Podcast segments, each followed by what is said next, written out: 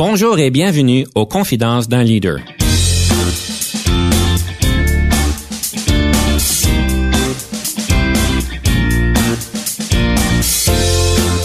Ici Denis Lévesque, coach de cadre.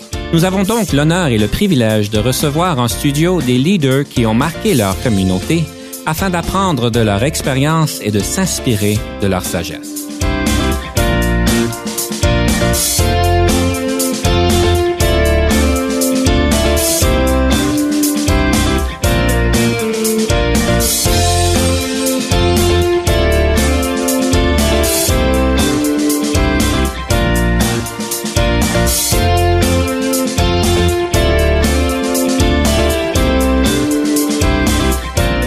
Bienvenue à l'émission Confidence d'un leader. Aujourd'hui, évidemment, nous parlons de leadership. Nous avons le plaisir de recevoir en studio M. Claude Cholette, qui est gestionnaire à la fonction publique. Bonjour, M. Cholette. Bonjour. Pour nous mettre peut-être en perspective, pourriez-nous nous donner un petit peu la perspective de votre leadership, le contexte dans lequel vous travaillez, votre progression en carrière qui vous met aujourd'hui à ce qui vous êtes? J'ai commencé euh, dans le marché du travail il y a déjà 35 ans. Et j'ai commencé dans le secteur privé au sein de l'industrie d'entretien des espaces verts. Et à l'âge de 37 ans, j'ai décidé de faire le saut euh, dans la fonction publique et c'est euh, là que je suis depuis maintenant 14 ans. 37 ans, c'est la crise de la quarantaine? À l'avance. À l'avance. Ben, ils disent que ça commence à 35. Ah, je l'apprends aujourd'hui. ça explique quelques items dans ma tête. C'est quoi qui vous avez euh, motivé de faire ce changement de carrière drastique? L'ensemble de ma carrière dans le secteur privé, c'était assez intense, sans compter les heures, sans compter euh, l'énergie, l'impact sur la famille, etc. Donc, euh, j'ai décidé que je voulais faire un changement. Et à l'âge de 30 ans, je me suis questionné où je voulais être à l'âge de 40 ans, donc dans 10 ans, et je me suis dit que je voulais changer de carrière, que je voulais changer ma vie, puis que je voulais lui donner une nouvelle direction.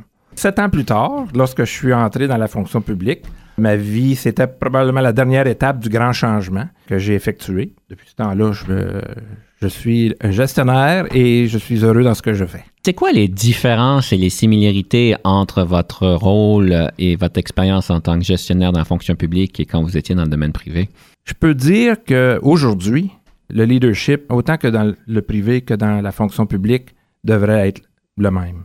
Ce n'est pas mon expérience. Lorsque j'étais dans le privé, j'exerçais un style de gestion plutôt qu'un style de leadership. Donc, j'étais beaucoup plus directif. J'étais un capitaine de bateau et je menais ma barque. Une des, euh, choses qui est merveilleuse avec la fonction publique, c'est euh, de pouvoir prendre la formation. Et euh, ça m'a permis de comprendre l'inclusivité, l'engagement et de mettre en pratique ces notions-là et de devenir un meilleur leader. Je présume que ça fonctionnait quand même bien dans le cadre dans lequel vous étiez dans le domaine privé, d'être directif. Euh. Ça fonctionne bien, mais ça prend beaucoup d'énergie. Il faut avoir les réponses à tout, n'est-ce pas? Il faut avoir réponse à tout, mais aussi, quand on est trop directif, ça nous prive de la créativité, l'imagination et l'énergie qu'on peut euh, récupérer au sein de notre équipe. Il n'y a pas ce dicton qui dit qu'en fait, il y a juste une solution, c'est la vôtre, parce que c'est la vôtre qui est la meilleure? Oh, je ne crois pas à ça. Absolument pas. Ça a été démontré à maintes reprises. Ah, on ne parlera pas à votre épouse, hein, c'est, certain ça. Donc, euh, il y a quand même des différences, mais ça vous a permis de pouvoir évoluer dans votre leadership, si je peux le, mettre comme ça. Oui, au cours euh, des années, je suis une personne qui euh, aime bien les relations publiques, la discussion avec les gens. J'ai appris au niveau de la gestion d'être plus inclusif et de permettre aux gens dans mon entourage de participer plus. Je crois que pour moi, ça, ça fait en sorte que les, relations se développent avec les gens avec qui on partage notre quotidien. C'est tout simplement une force exponentielle qu'on réussit à mettre en place. Et il ne faut pas oublier qu'on a un but ultime, c'est de servir, dans mon cas, les Canadiens.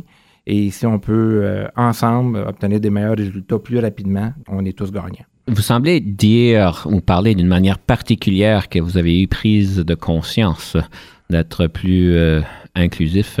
Est-ce que c'est un moment, une vérité qui vous a tombé par la tête? Est-ce que c'est un moment vécu? C'est une progression, une lecture? C'est quoi qui vous a donné cette prise de conscience-là? Dans la période charnière euh, de ma vie, à compter de l'âge de 30 ans, ça a inclus un divorce. Et ah, OK. Lorsqu'on vit un divorce, euh, on remet beaucoup de choses en question. On reviens un peu seul. Mhm. Et par la suite de ces événements-là, j'ai eu la chance, dans mon rôle de gestionnaire, de, de gestion, de partager avec les gens avec qui je travaille, qui venaient me voir, puis qui, qui me parlaient de leurs problèmes, de leurs inquiétudes. Et ça m'a permis de rendre ça plus facile pour moi de communiquer avec eux et de les comprendre. Je suis malheureux d'en- d'entendre ça parce que ça peut être aussi un moment très traumatisant dans notre vie, d'après ce que je comprends. Des moments de vie, comme on dit. Absolument. Et par rapport à la progression au niveau de votre leadership à la, à la fonction publique, ça a l'air à quoi? C'est quoi les enjeux? Au niveau de la fonction publique, lorsque je suis arrivé euh, en poste, j'ai commencé euh, dans un centre d'appel et pour moi, c'était un nouveau monde à découvrir et j'avais une grande expérience euh, dans le secteur privé. Et rapidement, autour de moi, il y a des gens qui ont, qui ont vu mes, mes capacités, mes talents, mon expérience. Et j'ai eu la chance d'avoir des gens autour de moi qui m'ont permis de les mettre à contribution rapidement. Ça a pris seulement que quelques années pour redevenir un gestionnaire, qui est vraiment ce qui me caractérise pratiquement tout au long de ma carrière professionnelle. L'amour que j'ai de faire de la gestion puis de travailler avec les gens, euh, ça l'a juste grandi depuis ce temps-là. Puis comme je le disais auparavant, j'ai eu la chance de faire euh, de la formation, de rencontrer des gens. Et souvent, les réflexes que j'ai développés dans mon interaction avec les gens, j'ai eu la chance de parler avec des professionnels, de mieux comprendre, de découvrir les techniques que j'avais acquises de façon euh, instinctive et de les améliorer, de les raffiner. Vous avez de l'air à mettre de l'emphase sur le développement professionnel, entre guillemets, personnel. C'est intentionnel, ça vient d'où? euh, pourquoi? Je crois que c'est la plus grande récompense que je, que je puisse ressentir de pouvoir partager et euh, de voir le succès des gens autour de moi que je peux aider par le mentorat. Donc, j'ai eu le grand privilège euh, dans ma carrière professionnelle de côtoyer des gens extraordinaires qui ont partagé leurs connaissances, leur euh, passion et qui m'ont donné la chance d'y participer. Et puis, je veux redonner ça euh, à autant de monde que je peux euh, pour les années qui me restent à travailler. Vous dites que vous avez eu l'occasion de travailler avec du monde extraordinaire qui vont beaucoup enseigner. Est-ce que c'est quelque chose que vous recherchez naturellement? Est-ce que vous allez chercher des mentors, des personnes dans les organisations qui peuvent vous épauler? Parce que c'est pas toujours facile de faire ça et ça peut poser quelques obstacles quand on le fait. J'ai eu la chance d'avoir mon organisation euh, qui m'ont permis de travailler avec, un coach euh, euh, à l'extérieur du système, mais aussi à l'intérieur du système, le, le mentorat est encouragé. On a la capacité, la possibilité de demander à des gens qui sont de plus haut niveau ou de niveau latéral de partager leurs connaissances, puis c'est encouragé. À ce niveau-là, même à tous les jours, lorsque je parle avec mes collègues, lorsque je parle avec ma directrice, on échange, on se pose des questions, puis on, on- ça nous permet d'avancer. Monsieur Cholette, j'aimerais ça vous inviter à ce point-ci de nous partager une pièce musicale, quelque chose qui vous parle, quelque chose qui vous motive, afin qu'on apprenne un peu à partager cette, cette mu- musique avec vous. Quelle serait donc cette pièce musicale que vous voulez nous présenter? La pièce que j'ai choisie, c'est euh, Dégénération de Mes aïeux. J'affectionne cette pièce-là particulièrement parce qu'elle me rappelle d'où on vient. Nos ancêtres, ce qu'ils ont vécu, ça nous rattache à la réalité d'aujourd'hui et ça m'aide à aider à me projeter dans le futur et de ce que j'aimerais apporter et laisser. En effet, c'est une belle pièce. Alors, nous écoutons Dégénération et ensuite nous prenons une pause.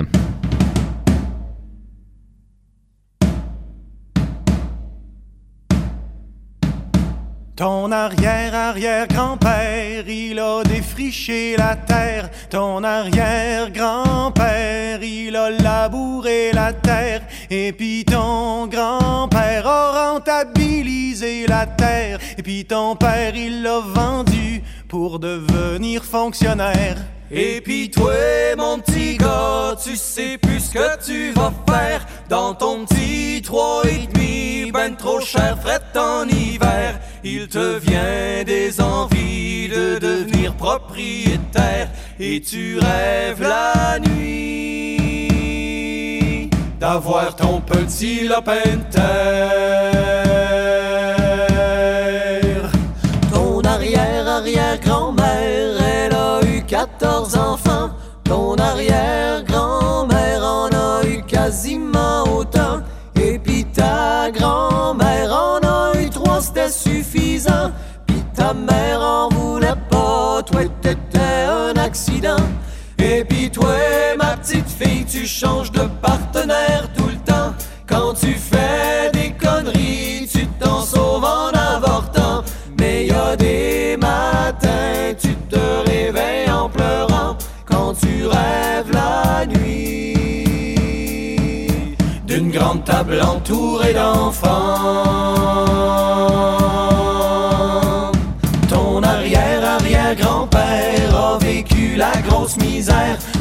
Arrière-grand-père, il ramassait les scènes noires. Et puis ton grand-père, miracle, est devenu millionnaire. Ton père en a hérité, il l'a tout mis dans ses REER. Et puis toi, petite jeunesse, tu dois ton cul au ministère. Pas moyen d'avoir un prêt dans une institution bancaire pour calmer tes envies de hold-up et la caissière.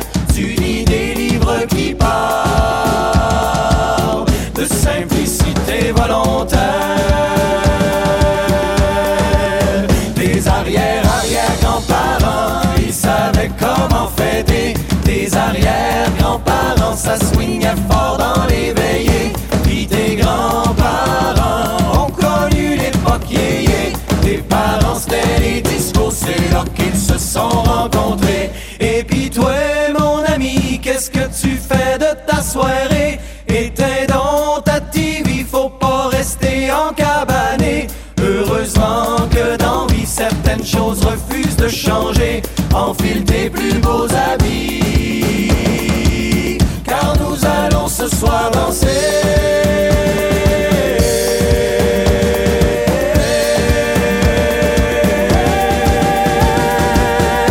Ici Denis Lévesque. Si vous cherchez l'excellence en leadership, nous sommes intéressés à vous parler. Venez nous visiter à solutionoptigestion.ca.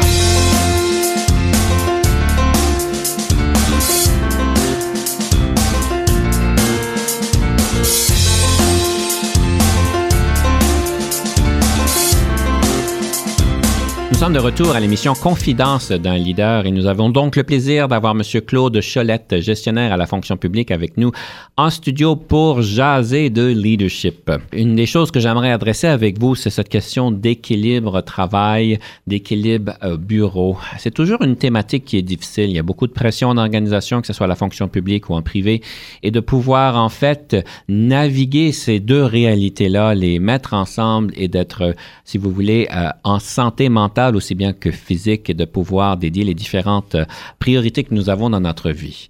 Pour vous, l'équilibre travail-maison, ça veut dire quoi? C'est un défi quotidien euh, que l'on doit euh, tenter de maintenir pour euh, optimiser le bien-être. Je tente moi-même d'atteindre ce niveau qui fait en sorte que lorsque je me présente au travail le matin, je suis rafraîchi, disponible, engagé, prêt à affronter la journée qui, dans la plupart du- des cas, euh, est pleine d'inconnus. Et euh, j'essaie d'encourager euh, mes équipes, les gens avec qui je travaille, à ce sens-là. On va mettre beaucoup l'emphase proactive pour tenter d'ouvrir les canaux de communication avec nos collègues, avec nos employés, pour établir la relation, pour entendre les défis ou entendre les, les sujets qui peuvent euh, découler, de faire une conversation qui va permettre à tout le monde de- d'atteindre ce niveau. C'est un, un grand défi et euh, souvent le- le- les gens sont réticents à s'ouvrir, ont peur euh, euh, des préjugés et euh, c'est un, un grand défi à rencontrer. Vous avez une formule magique que je dois travailler juste 8 heures par jour? Est-ce que je dois prendre trois vacances par année? Est-ce que je dois jouer aux cartes tous les jeudis soirs? Euh, Est-ce qu'il y a une formule magique? Le jeu de cartes à tous les jeux de soir, ça c'est une formule gagnante. Y a-t-il un jeu, un, un jeu en particulier euh, qui vaut mieux de jouer que d'autres? Ah, on passe de la thématique Star Wars euh, à autre, donc euh, ça dépend avec qui on, on fait de l'interaction. Personnellement, j'aime pouvoir sortir et de la maison et de l'environnement de travail, de rencontrer d'autres personnes et euh, d'aller euh, jaser tout simplement de d'autres sujets. À ce niveau-là, je crois que ça m'aide beaucoup et ça aide beaucoup à la maison parce que euh, elle aussi, mon épouse a le, même euh, mélange pour lui permettre de maintenir cet équilibre. Ça me fait penser à une recherche qui a été faite sur le bonheur. Monsieur Chalette, je ne sais pas si vous la connaissez. L'étude la plus longue, soi-disant, sur le bonheur, je pense qu'elle a duré 75 ans, c'est quand même assez long. Ils ont suivi un paquet de monde depuis leur jeune âge jusqu'à leur plus vieil âge et euh, ils ont regardé toutes sortes d'indices médicaux, psychologiques, etc. Et ils sont arrivés à la conclusion que ceux qui ont du bonheur, vous savez, c'est quoi la raison principale? Je suis tout oui. En fait, vous le vivez, vous l'avez fait mention, c'est de pouvoir côtoyer du monde, d'avoir des relations qui sont fortes et des relations qui sont saines avec différentes personnes. Et en fait, c'est ça la solution au bonheur. Bien content d'être euh, proche de l'atteinte ultime. Tout ça pour dire, l'équilibre est une chose consciente de votre côté de pouvoir y arriver, d'être important. Je sais que l'inclusivité aussi est important pour vous. Est-ce que vous pourriez élaborer sur pourquoi c'est important? Qu'est-ce que vous voulez dire par inclusivité? L'inclusivité nous permet d'établir le lien et d'ouvrir les canaux de communication, le partage. Et à chaque fois que j'ai quelqu'un qui vient me voir, qu'on s'assoit, qu'on fait une discussion, soit de mentorat ou, ou à un autre niveau, être inclusif, donc partager aussi un peu de ma vie personnelle ou de mes expériences. Donc, je permets à ces gens-là de, de mieux me connaître. Ça aide à atteindre l'objectif du mieux-être de tous. Et quand je termine une conversation avec ces gens-là, moi aussi, je me sens mieux parce que si j'ai la confiance d'avoir pu être présent, d'avoir pu aider quelqu'un d'autre, moi, je m'en sens grandement récompensé. Vous avez parlé que ça permet de pouvoir partager nous-mêmes. C'est quoi l'importance et l'impact pour un employé, un direct report, de connaître son patron d'une manière plus personnelle? J'apprécie de pouvoir développer des relations de travail avec, avec ces gens-là qui deviennent proches et de pouvoir leur permettre d'atteindre un niveau de confort pour partager leurs accords et leurs désaccords par rapport à ce qu'on fait au quotidien. Et c'est là où ce que j'ai appris avec les années que j'étais le grand gagnant de pouvoir obtenir ces, euh, ces opinions-là et de pouvoir arriver à avoir le, le loisir de dire j'accepte ou je refuse ton opinion ou ton option et pourquoi je le fais? Et en atteignant une compréhension mutuelle, tout le monde s'en sort grandi. Je vis ça aussi avec les gens euh, que, je travaille dans le sens où ce que je donne mon opinion, s'ils sont en position de décision, ils ont mon opinion, ils peuvent prendre la décision qu'ils le veulent, je vais le respecter, mais je vais avoir le sentiment d'honnêteté d'avoir donné mon opinion. Il y a certaines personnes qui iront jusqu'à dire que c'est beau d'avoir ces relations-là, et en tout cas, moi, je trouve que c'est très bien. Mais des personnes qui iront dire, ben écoutez, il y a quand même un fil, il y a quand même une limite à ne pas dépasser, et que c'est peut-être difficile quand on dépasse ces limites-là, quand on est trop ami, quand on dévoile trop de, de qui sont peut-être un peu sensibles personnellement. Est-ce qu'il y a une limite? Est-ce qu'il y a une zone grise ou, euh, ou, ou bien c'est juste un mythe et c'est pas vraiment important.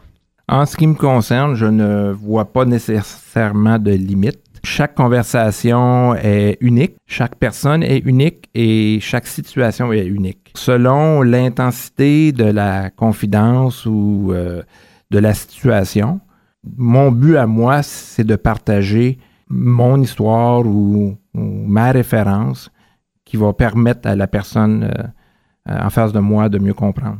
Je peux donner un exemple rapide. Il y a plusieurs années, un employé qui est venu me voir un matin et euh, il me disait que son amie était enceinte et que les deux étaient un peu déboussolés et qu'il ne savait pas comment réagir. Et à l'époque, je lui ai prêté mes cassettes VHS de ma fille et moi. Ma fille avait six mois et je lui ai prêté ça pendant une fin de semaine. Puis quand il est revenu le lundi, il m'a donné ça, il m'a fait une caresse entre hommes.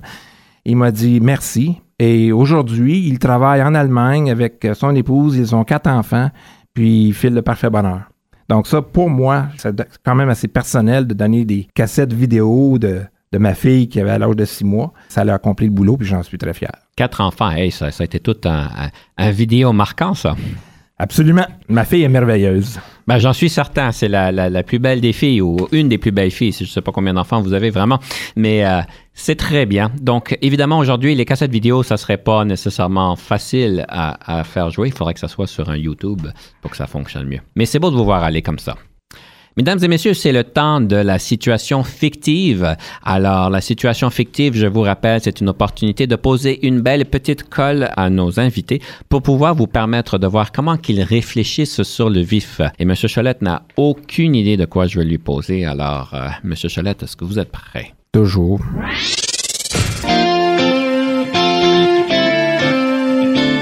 Alors voici la colle, Monsieur Cholette. Quelqu'un vient vous voir en tant que mentor et vous demande, c'est quelqu'un qui est un VP dans le domaine privé, dans l'industrie privée, et il dit, moi, je veux devenir un cadre supérieur à la fonction publique. Et euh, je sais que tu as fait la transition et je me demande quels sont les conseils que tu as à me donner pour pouvoir faire cette transition-là. Et peut-être que tu me recommanderas de ne pas la faire, cette, transition-là. C'est quoi votre réponse euh, à la colle?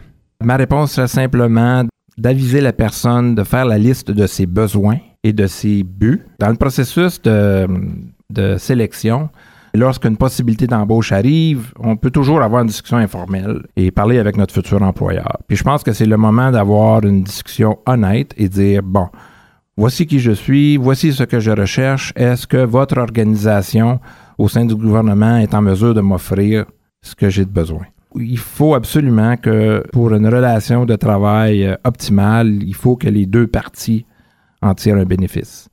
Si cette situation-là n'est pas optimale, à ce moment-là, bien, on, peut juste penser que les, résultats ne seront pas nécessairement au rendez-vous. Si tout le monde est heureux, tout va bien aller. Est-ce qu'il y aurait des situations, je vous donne un petit peu une colle un peu plus difficile, est-ce qu'il y a des situations où est-ce que vous ne le recommanderez pas?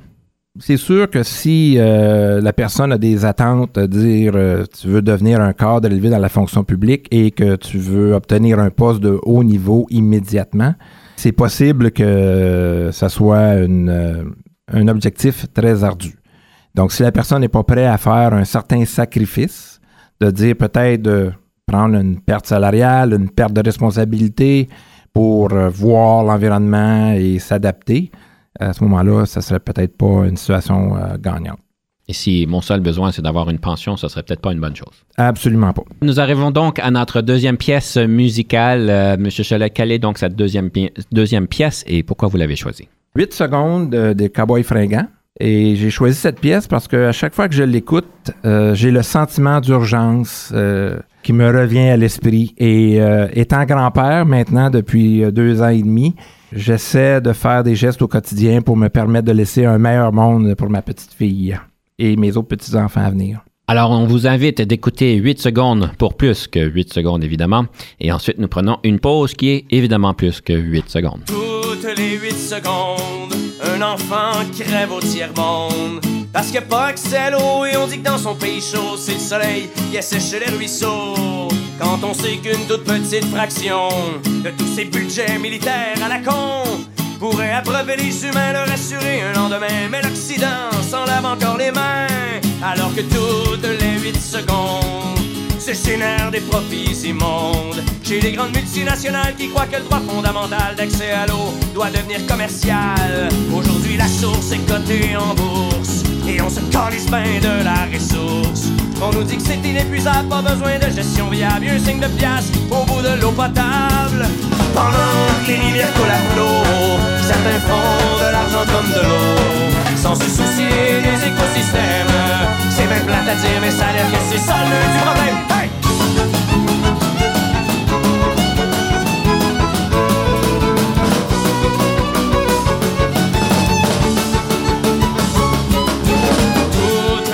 Toutes les 8 secondes un nouveau cancer qui nous ronge. Eau qui devient marchandise, aqueduc qu'on privatise et gouvernement complice qui improvise. À Montréal, dans les souterrains, ils pompent l'eau qui nous appartient. Paye des pinottes pour le produit et comme ils sont le monopole, font plus de profit que les compagnies de pétrole.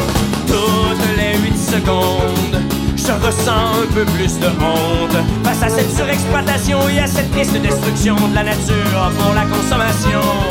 On nous met devant les faits accomplis. Ils jouent la terre au Monopoly. Quand ils se seront appropriés les nuages, les oiseaux, les glaciers, les en auront assez. Pendant que les rivières coulent à flot, certains font de l'argent comme de l'eau. Sans se soucier des écosystèmes. C'est même plate à dire, mais ça a l'air que c'est ça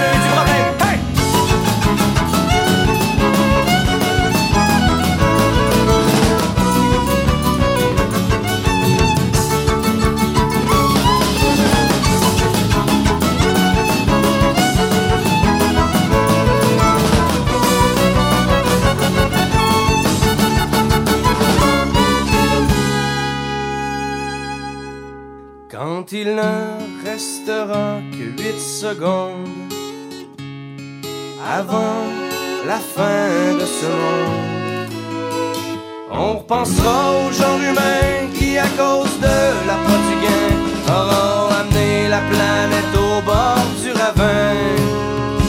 Quand il ne restera que huit secondes.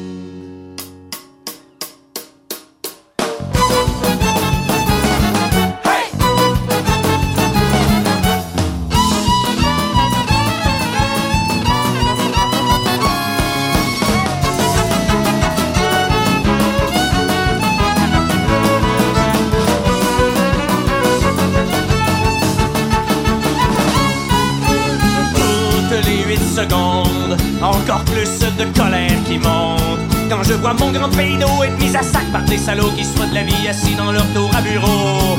Dans ce Québec de forêt d'en bleu, ces richesses doivent devenir des enjeux.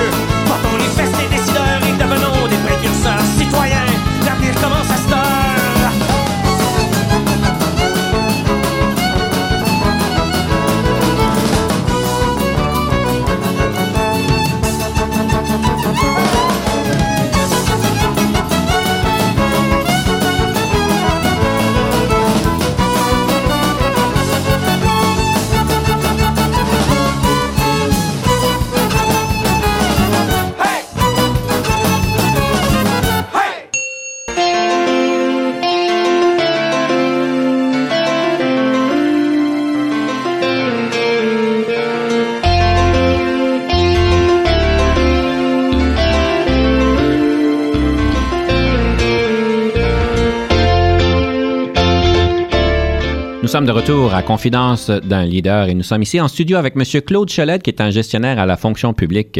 Et on vient d'écouter 8 secondes. En fait, quand vous m'avez dit 8 secondes, vous savez à quoi j'ai pensé? Non.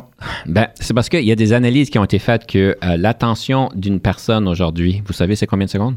Non. C'est 8 secondes. Ah oui? Oui, parce qu'en en fait, une étude a été faite par Microsoft il y a plusieurs années qui indiquait que l'attention d'une personne, à ce moment-là, je pense que c'était à peu près en 2012, était de 12 secondes. Et avec l'arrivée de, des, des téléphones cellulaires et intelligents, en tout cas, c'est ça la théorie, que en fait, notre niveau d'attention a en fait baissé à 8 secondes. Vous savez, c'est quoi le temps d'attention d'un poisson rouge? Non. C'est 7 secondes. Alors, on y est proche. Mais on est bien plus qu'un poisson rouge, n'est-ce pas? J'osais l'espérer. Monsieur Chelette, j'aimerais vous inviter de partager une ressource sur le leadership, donc un livre qui a marqué votre cheminement en leadership. Quel serait donc ce livre-là? Ça fait plusieurs années que j'ai pas lu un livre sur le leadership. Le leadership, dans la grande majorité de mon expérience, je l'ai acquis par euh, la formation, par euh, des échanges. Et je vous dirais que dans les dernières années, mes réflexions sur euh, le leadership me viennent des pensées du jour LinkedIn, des réflexions partagées ou sur mon réseau Facebook et aussi des échanges avec mes collègues et euh, mon réseau de, fournisseurs de services, des gens qui offrent de la formation à mes équipes et à moi-même. Au quotidien, je fais face à des réflexions, à des dictons, à des rappels sur des principes de base en leadership. En fait, on va vous inviter euh, prochainement de nous partager une citation, mais on n'est pas rendu là. Tout ça pour dire qu'on peut être un bon leader sans nécessairement lire de livres. C'est certain qu'on a différentes manières d'apprendre et euh, il y a des très bons podcasts, en fait, sur le leadership euh, et il y a des bons vidéos, en fait, des TED Talks sur le leadership. Est-ce que vous avez entendu des TED Talks sur le leadership? Je ne sais pas si vous avez eu l'occasion d'y d'y faire accès. Monsieur Cholette, vous avez de l'air à quelqu'un qui euh, a de l'air à valoriser le réseautage, les relations avec d'autres personnes. Je présume que ça ne se limite pas juste à un, réseau opérationnel, euh, mais un petit peu plus large. Est-ce que je me trompe? Vous avez raison. Dans le cadre de mes journées de travail, j'ai le, bonheur, je pourrais dire, de, de pouvoir euh, dédier un peu de mon temps à des communautés. Par exemple, la communauté des gestionnaires de mon ministère, le réseau des jeunes professionnels. J'ai eu euh, la chance de, de passer un peu de temps avec eux. À l'extérieur, je m'implique un peu au niveau de la municipalité quand euh, j'ai eu l'occasion de le faire. Encore là, c'est une occasion de rencontrer des gens dans un contexte différent, d'apprendre autant que de partager de mes connaissances. Pour ceux qui aimeraient euh, qualifier le résultat de tout ça, c'est quoi l'impact de faire tout ce réseautage? Qu'est-ce que ça vous donne vraiment? Ce que ça me donne vraiment, il y en a à deux niveaux. Personnellement, c'est euh, l'acquisition de d'autres points de vue sur des divers sujets. Et de l'autre côté, ça me donne de la visibilité aussi. Donc, comme je cherche euh, à pouvoir contribuer de plus en plus, je vise ou j'aspire à avoir accès à peut-être d'autres postes, d'autres positions qui vont me permettre de contribuer à un niveau un peu différent. Le réseautage me permet de développer des, connaissances, des gens qui pourraient m'aider à avoir euh, accès à, euh, ces postes potentiels. Aussi, ça me permet de partager et d'apprendre des choses différentes avec d'autres personnes. Il y a certaines personnes qui pensent que réseautage veut dire participer à une rencontre de réseautage, où est-ce que tout le monde se rencontre, personne se connaît, et on, essaie de pouvoir échanger nos, cartes de pas nos cartes de crédit, mais nos cartes d'affaires. Et euh, celui qui a plus de cartes d'affaires à la fin de la soirée gagne. Donc, euh, c'est cette question de pouvoir échanger le plus possible. C'est quoi votre euh, expérience avec ce genre d'événements-là? J'ai eu la chance de participer à quelques-uns, mais j'ai pas de carte d'affaires à partager, donc ça, déjà là, ça, je suis mal parti. Le but, c'est pas de donner la vôtre, mais d'avoir la leur. Dans le cadre de la fonction publique, c'est pas nécessairement tout le monde qui a des cartes d'affaires. Donc, je pense pas que c'est la monnaie calculable adéquate euh, dans mon environnement euh, dans lequel je, je, suis. Le but de ça, souvent, c'est euh, de créer des liens. Je dirais que moi-même, quand je sors d'un de ces événements, si j'ai pu rencontrer une, deux, trois personnes qui, qui ont su réveiller un intérêt ou pouvoir m'aider à rencontrer un objectif parce qu'on a des objectifs de travail, on a des projets à réaliser, on a des buts à accomplir. Et c'est souvent lors de ces réunions-là qu'on peut connecter des points, si je peux me permettre la traduction, et de trouver des gens avec qui on peut s'aider mutuellement à atteindre nos objectifs. Et est-ce que vous auriez des suggestions à faire pour euh, nos chers amis qui sont peut-être euh, un petit peu plus introvertis, je vais être un peu stéréotypé, là, mais des personnes qui sont en position de leadership, qui sont introvertis, qui trouvent l'exercice des plus, euh, difficiles, des plus ardus, des plus... Bien, le réseautage, ça ne se fait pas seulement au niveau personnel. Il y a des plateformes qui nous permettent de réseauter. Au sein du gouvernement, il y a des plateformes, c'est le GC Connect, GC Collab, euh, des choses comme ça, qui sont moins personnelles, mais tout aussi efficaces. Une fois que l'introduction digitale est faite, ça rend la chose souvent plus facile de se rencontrer en personne. Eh bien, merci beaucoup, M. Cholette. Vous êtes euh, peut-être prêt à ce point-ci pour la fameuse rafale, une opportunité de pouvoir parler à nos invités, de leur poser 13 questions en dans de 6 minutes. Alors, on sait tous qu'en leadership, c'est important de pouvoir articuler nos euh, réponses d'une manière claire. Alors, M. Cholette, est-ce que vous êtes prêt? Je le suis.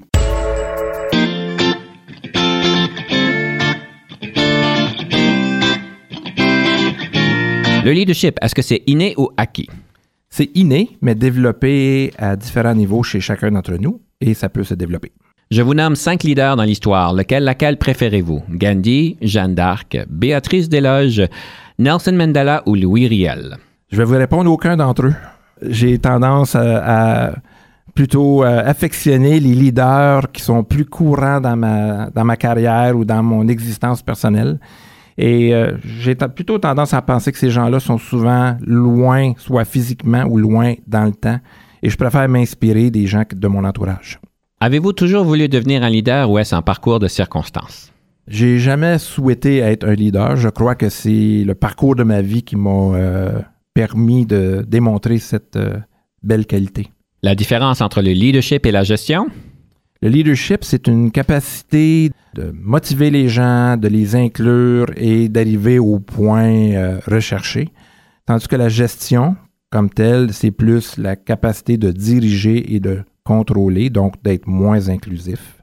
J'ai tendance à penser que la gestion pure et dure va faire en sorte qu'on manque de belles opportunités de travailler en équipe.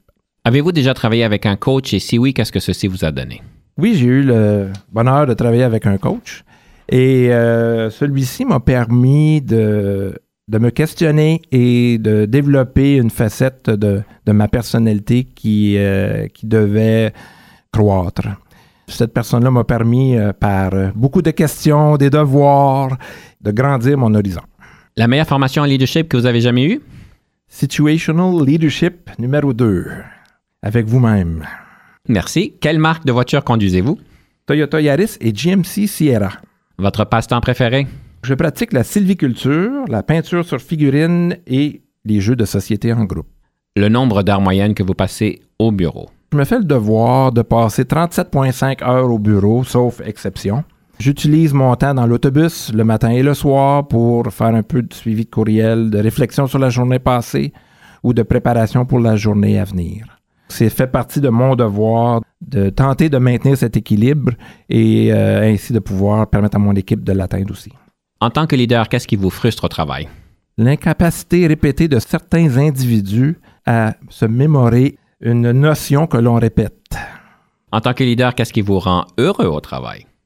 Ce qui me rend absolument heureux au travail, c'est de voir le succès remporté par chacune des personnes qui, euh, qui sont venues me consulter pour des conseils. Je vous donne quatre qualificatifs. Situez-vous par rapport à ceux-ci. Créatif, bagarreur, cérébral, envieux. Créatif, je crois que je suis moyen. J'aime laisser la place aussi aux, idées des autres et être inclusif. Bagarreur, au sens figuré, beaucoup, mais je préfère le mot engagé. Cérébral, je suis moyen à ce niveau-là. Je suis plus du genre actif et analytique. Par contre, je travaille euh, mon côté stratégique et vision à long terme. Envieux, jamais, vraiment. Les cadeaux dans la vie sont rares ou rien n'est gratuit, comme on l'entend souvent. En général, on va récolter ce que l'on sème, puis on va récolter euh, selon les efforts que nous mettons. Si vous n'étiez pas devenu un leader, qu'auriez-vous voulu devenir? Un leader, c'est pas un métier, c'est un choix. Au début de ma vie, j'avais le, le désir de devenir architecte. J'ose croire que si je l'étais devenu, je, je serais un architecte euh, leader. Vous auriez créé des cathédrales. Pourquoi pas? Merci bien, M. Chalette. On prend une pause et on revient tout de suite après.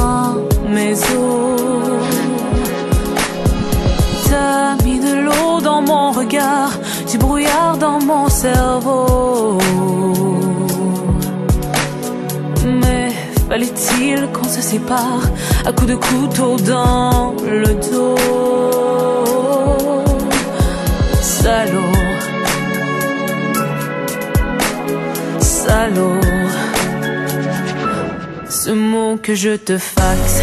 Je veux qu'il te fasse mal Comme un solo de sax. Dans un slow minimal Ce mot que je te faxe. Et s'il m'était fatal Que tu en souffres max. Dans ton corps d'animal Ce mot que je te faxe Est un bilan final. Sans détour, sans détaxe D'une histoire que je te faxe Moi qui écris si mal Vaudra ma syntaxe Ton sourire machinal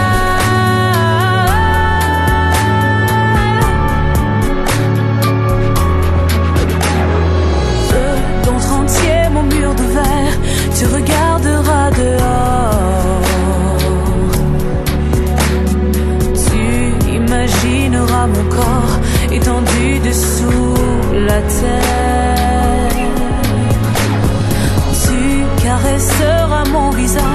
Qui sera déjà de glace.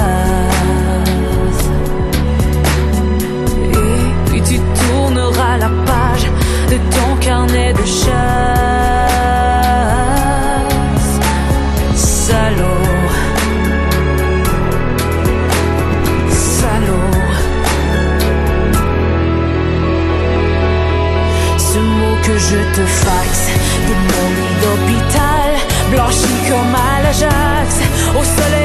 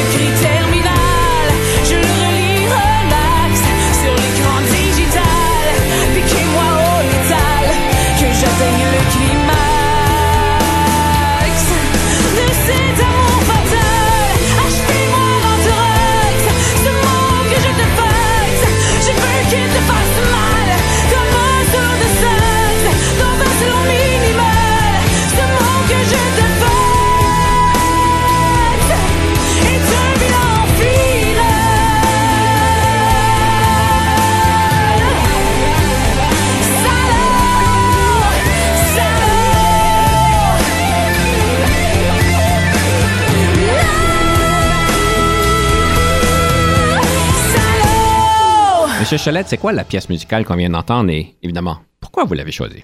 La pièce qu'on vient d'entendre, c'est la pièce Salaud de Marie-Mé. J'ai eu la, chance de l'entendre à Star Academy la première fois qu'elle l'a interprétée. Et euh, chaque fois que je l'entends, encore là, j'entends la, détresse des relations euh, homme-femme, la complexité dans, dans les échanges entre les personnes. Et encore là, c'est quelque chose qui me touche, qui me caractérise dans mon quotidien parce que je tente d'améliorer cet aspect-là dans le travail, dans le quotidien de tout le monde. Je sais que vous euh, primez beaucoup le mentorat avec vos employés, avec les différentes personnes avec qui vous êtes. Pourquoi cet intérêt-là? c'est la récompense que ça m'apporte. Je vous dirais que le, le- ce qui m'a incité le plus à, à y aller plus à fond, c'est qu'il y a quelques années, lors de la conférence nationale euh, des gestionnaires, euh, un conférencier disait que quand vous avez 50 ans, vous devriez avoir un coach, vous auriez dû avoir un coach. Mais si vous avez plus que 50 ans, on sait d'ailleurs que votre carrière va se terminer dans les 5 à 10 prochaines années vous devriez avoir le plus de mentorat possible pour partager avec le plus de gens possible vos connaissances. Et euh, ça m'a interpellé. Et honnêtement, j'aime quand les gens viennent me voir pour, euh, pour mon opinion parce que c'est un signe de confiance qui- qu'ils ont à mon égard. Et ça me rend fier que les connaissances que j'ai acquises soient reconnues et qu'elles soient recherchées. Donc, j'en tire une grande satisfaction. Et est-ce que le mentorat, c'est pour tout le monde? Le mentorat est pour tous ceux qui désirent le recevoir. C'est dur d'enforcer un mentorat à quelqu'un. Lorsque quelqu'un est prêt et mûr pour euh, consulter quelqu'un, à ce moment-là, je crois que tous ces gens-là euh, le méritent. Les avocats du diable ne diront pas que c'est ceux qui ne le veulent pas qui leur ont besoin le plus? Je suis d'accord avec vous. On n'ira pas plus loin avec ça. Évidemment, j'entends parler de toutes sortes de choses. Alors, c'est certain que ça demande un partenariat entre les deux pour que ça fonctionne bien, pour que ça aille bien. Une des choses que vous aimez, c'est la question d'engagement. Je ne sais pas, est-ce que vous faites des études d'engagement des employés? Où est-ce que vous êtes? Au niveau euh, des employés, moi, j'ai. C'est sûr qu'on a l'évaluation de la performance et on doit, à trois reprises au cours d'une année, au minimum, s'asseoir avec nos employés et euh, regarder les différents objectifs, les différents Vous devez faire ça compétences. à chaque trois mois? Euh, trois fois par année. Est-ce que c'est un devoir ou une invitation? C'est une obligation de le faire, sauf que le- les gestionnaires ont le choix de le faire de bon cœur, de le faire en espérant en, en obtenir un bon résultat ou de le faire de façon tout simplement euh, mécanique. J'en ai fait énormément au cours de ma carrière au gouvernement parce que j'ai eu des grandes équipes. Et euh, certaines personnes vont s'asseoir devant moi puis vont me dire Écoute, patron, pour moi, cet exercice-là, ce n'est qu'un crochet, une tâche à faire parmi tant d'autres, donc j'aimerais le faire, puis qu'on passe à la prochaine étape. Et je vais essayer d'améliorer l'expérience suite à mon partage, de rendre ça un peu plus productif, tandis que d'autres personnes euh, voient cette occasion comme euh, un, vrai moment de partage. Et moi, je termine toujours ces, ces, euh, événements-là ou ces, ces rencontres-là par fermer mon livre dire de façon vraiment off the record, si je peux me permettre l'expression, qu'est-ce que tu as aimé au niveau de la gestion, à mon niveau, de mon équipe, de mon organisation, puis qu'est-ce qu'on peut faire de mieux? Souvent, ça, ça va aider à débloquer des ponts. Monsieur Chalette, malheureusement, notre temps est écoulé. Il faut qu'on nous puissions conclure l'émission. Et j'aime toujours pouvoir le faire avec une citation sur le leadership. Alors, vu que vous avez un grand appétit sur les citations sur Facebook et sur LinkedIn, je suis certain que vous en avez une bonne à nous partager. En fait, j'en ai deux. Je vais vous partager celle que j'utilise le plus couramment en anglais, qui est Argue like if you're right, but listen like if you're wrong. Et je la traduirai au quotidien euh, par la suivante. Qui sait écouter peut inspirer confiance. Ceci fait en sorte que, avec toute l'énergie que je vais mettre euh, pour soit défendre mon point ou apporter un nouveau point, lorsque ça vient le temps d'écouter, si j'écoute de façon active, j'obtiens des autres personnes dans, la discussion euh, un échange qui est vraiment honnête et on en sort tous gagnants. Qui sait écouter, sait inspirer. C'est bien ça? Pourrait, on pourrait dire, mais moi, j'utilise le mot confiance, inspirer la confiance. Ah, qui sait écouter, c'est inspirer la confiance. Oui. Alors, chers auditeurs, je vais vous mettre au défi cette semaine d'écouter 10 de plus un petit peu plus. Réservez la question que vous avez en tête. Faites une pause un petit peu plus longue et soyez plus activement à l'écoute. Ça serait un bel exercice. Monsieur Cholette, je vous remercie énormément pour votre sagesse et votre temps aujourd'hui. Merci beaucoup. Chers auditeurs, au plaisir de se reprendre la prochaine fois. Chers auditeurs, c'est le temps pour le conseil du coach et en fait, un de vous m'a demandé la question suivante. Lorsqu'on est en conversation de mentorat, lorsqu'on est un gestionnaire et nous faisons une conversation de coaching, si on peut dire, est-ce que la politesse est de mise? Alors, j'ai trouvé ça une question, en fait, très pertinente et bien intéressante parce qu'on ne me l'a jamais vraiment posée. C'est certain que je vais vous aviser que c'est important lorsque vous avez une conversation de coaching de pouvoir établir une relation de confiance. En fait, notre invité aujourd'hui a parlé de l'écoute. C'est important d'avoir cette écoute qui inspire confiance, évidemment de pouvoir établir cette relation où est-ce qu'on est capable d'avoir un partenariat dans tout ça. Et évidemment, le tout se fait de bonne humeur, de belle humeur et de pouvoir le faire avec une intention claire. Alors donc, je vais vous dire que la politesse est certainement euh, importante pour pouvoir établir ce genre de relation-là et ces conversations-là. Cependant, je vais aussi vous inviter de considérer de mettre au défi la personne qui vient vous voir. Et le défi peut se faire de différentes manières, peut se faire par une question percutante, par faire une observation, une rétroaction peut-être un peu difficile. Et je vais vous dire que dans certaines situations, en fait, des coachs euh, professionnels euh, pensent que en fait c'est important de pouvoir euh, bouger un peu la cabane, de pouvoir brasser la cage en utilisant, si vous voulez dire, des méthodes peut-être moins conventionnelles que ce soit des remarques un petit peu plus difficiles, que ce soit un langage un petit peu plus difficile. Moi, je vais vous dire que ça va dépendre vraiment de votre style. Dans mon style, je peux, n'utilise pas ces mots-là, je n'utilise pas ces choses-là parce que pour moi, le respect et la politesse est des plus importantes pour pouvoir créer cette relation-là. Mais euh, je peux vous dire que certaines personnes l'utilisent et qui ont peut-être certains résultats. Je crois que ceci dépend énormément de la relation parce qu'évidemment, si c'est entre et employé, je pense qu'il y a des limites à ne pas franchir. Et en tant que gestionnaire et employé, c'est certain que vous avez plusieurs chapeaux à utiliser. Vous êtes gestionnaire, mais vous êtes aussi le coach. Alors tout ça pour dire, important d'avoir cette relation de politesse et de respect.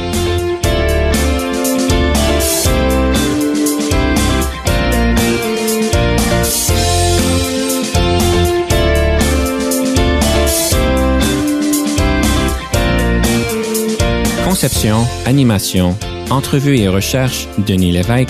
Montage et réalisation, Jean-Paul Moreau. Confidence d'un leader est une production et une présentation d'Unique FM 94,5.